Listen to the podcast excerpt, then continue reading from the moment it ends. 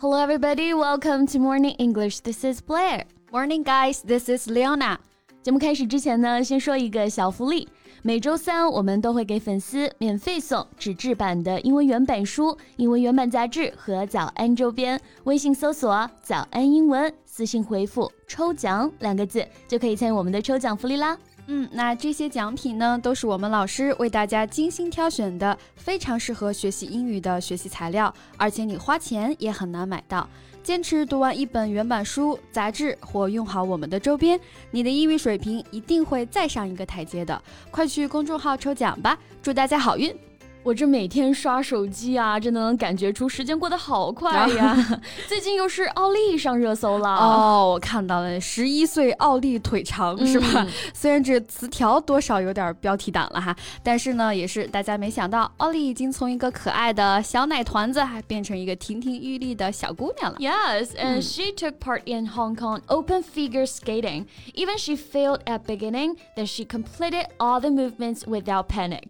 小姑娘心态 非。非常好啊，也不娇气。Right, I guess she must be extremely nervous, but she's already pretty cool, and there will be more opportunities to practice and improve herself. Yes, so the audiences as well as her father are so proud of her. 嗯啊，其实有很多曝光在公众视野当中的明星家庭啊，包括奥利啊、贝尔呀。 森迪啊，还有 Angela，对吧？王诗龄不得不承认，这些孩子的确成长得很好啊，还是在一定程度上给了大众一些正向的影响的。没错，虽然有些人可能会说，哎呀，人家明星家那么有钱，哪是我们这些普通人能比得了的呢？那肯定不一样啊。但是真正的富养其实无关财力。嗯，没错，像我们普通人其实也可以做到哈，因为真正需要关注的其实是精神上的富足。嗯，So today let's talk about the real meaning of rich. when raising a kid. Alright, let's get started.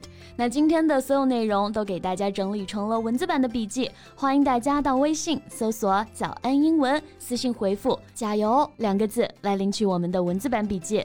那说到富养啊，我感觉好像大家说的比较多的是穷养儿，富养女。In the eyes of many people, daughters should be rich。嗯，尤其是有些爸爸啊，这女儿一出生，我们就说化身成了女儿奴。Because they think daughters are different from sons.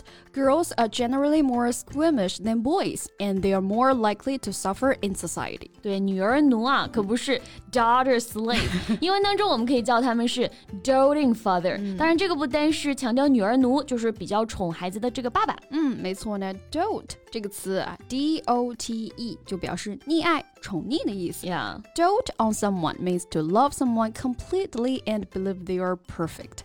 For example, he dotes on his new baby. 对，或者家里面感觉都是爷爷奶奶特别宠孩子啊。嗯、We can say that they dote on their grandkids. 嗯，那英文当中呢还有另外一个词 spoil 啊，这个词也可以表示溺爱的意思。嗯，所以像我们要说啊，这个爸爸是个女儿奴，也可以说 he loves to spoil his daughter. Right, spoil. But we often say don't spoil the children，因为容易把孩子宠坏了。没错。So spoil also means to destroy or reduce the pleasure, interest, or beauty of something. Spoil 还有表示破坏了性质、糟蹋这个意思。嗯，比如说像在照顾小孩的时候啊，小孩子吃零食这件事情，家长就得控制一下，嗯、不然吃正餐的时候就没胃口了。所以各位爸爸妈妈们啊，就可以说 You'll spoil your appetite for dinner if you have snacks now。对，哎，我想起来我亲戚家小孩一件很好玩的事儿啊，嗯、饭前呢他非要吃块蛋糕，还煞有介事的说再不吃蛋糕，蛋糕就要坏了。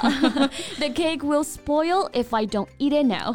这现在的小孩都是鬼灵精，没错。所以 spoil 啊，在这里还可以表示食物腐坏的意思。嗯，那现在的小朋友们真的是被各种宠溺啊，不像我们大人啊，就只能自己宠自己了。对，每天给自己一个大菜单啊，今天是吃红烧牛肉、香辣牛肉，还是小鸡炖蘑菇呢？这一听就是泡面的味道了。Exactly 啊，那也算是选择多到一种被宠的感觉哈。那我们。们可以说 be spoiled for choice，选择困难症的朋友们，这个词组必须得学会了哈。比如说现在互联网给我们提供了很多可以自学的渠道啊，嗯、但越多呢，反而就越难抉择了。The internet now provides us with so many opportunities for learning. We can actually be spoiled for choice, and the difficulty can be choosing the best method of learning. 嗯，Well, morning English must be the best choice 啊！相信你们现在已经找到最好的啦。那今日份宣传任务达成 了，完成了。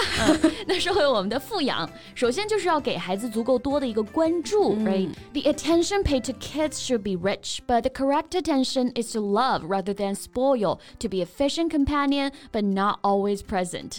陪伴是最长情的告白吗？对孩子也是一样的。嗯，没错。那高质量的陪伴不是说非要时时刻刻出现在孩子的身边，寸步不离啊。嗯，What you should do is to encourage your kids to choose themselves, not to do everything on their behalf. 没错，所以还是说要适度啊，不要溺爱到世世代劳，要给孩子足够的成长空间。Behave 意思是代表，on behalf of someone 或者 on someone's behalf 意思就是代表某人。嗯，这个代表某人啊，公司的领导发言的时候啊，就比较常用的哈。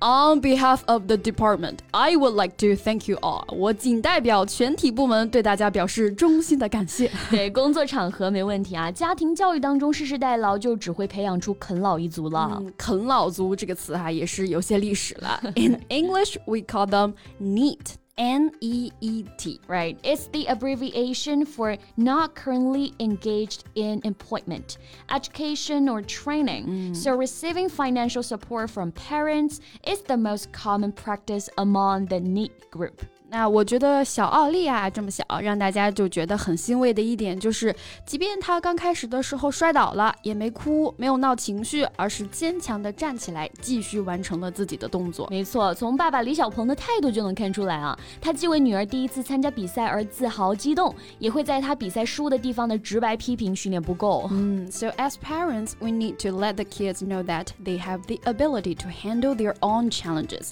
作为父母啊，我们要放手，让孩子。自己去迎接挑战。Right, that means letting them take care of themselves and even take a few knocks sometimes. 其实有些时候啊，经历一些挫折也是件好事儿。嗯，所以经历挫折、遭受挫折，我们可以用 take a knock 或者是 have a knock 来表示。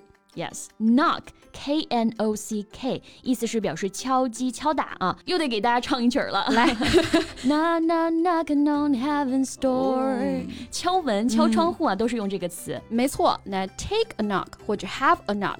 可以理解为啊，去经历一些敲打，那不就是遭受打击、遭受挫折的意思嘛？嗯。For example, her confidence take a hard knock when her application was rejected. 因为申请被拒而自信心受挫。哎，不过不得不承认的是，女性在职场上呢，还是会面临更多的性别歧视或者区别对待吧。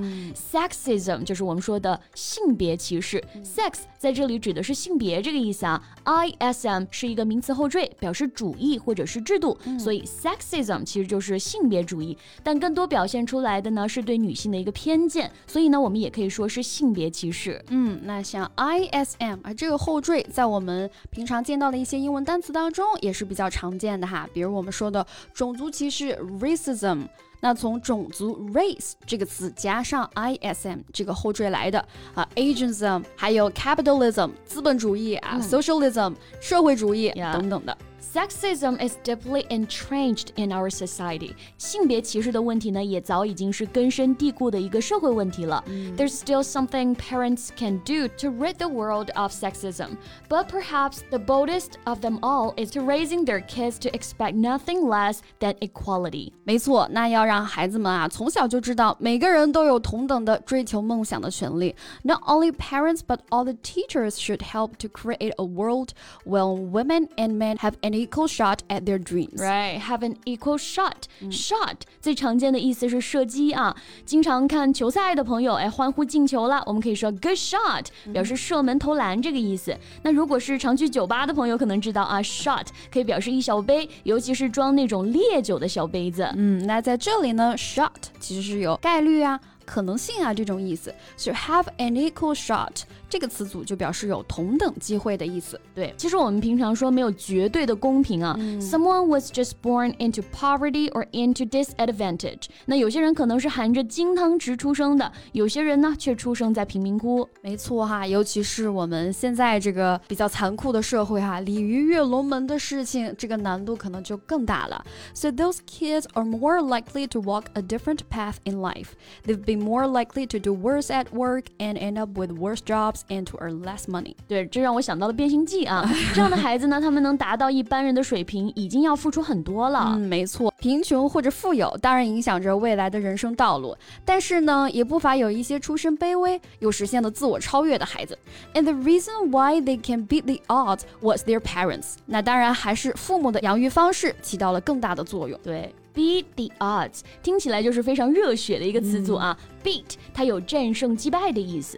odds 在这里呢表示困难、不利条件，所以 beat the odds 就可以表示克服困难、奇迹般的成功，哎，这个意思。嗯，那当然，我们的出身无法选择哈，其实这也是很多现在人会提到的原生家庭的问题。Right, the family of origin 就是我们说的原生家庭，origin 就是出生血统，原生家庭其实是影响着人一生的成长的。The family of origin is important because it plays a significant role in the way you are raised. 没错，所以像我们现在的一些爸爸妈妈啊，都希望能够给孩子最好的。But please remember that we should be rich in knowledge and personality。对，即便是物质条件上稍稍有所欠缺，也要给孩子足够的鼓励和支持。We need to raise kids to be bold, not perfect, and give them enough attention to let them know that their voice deserves to be heard. Right, and we also hope to hear your voice in the comments. Right.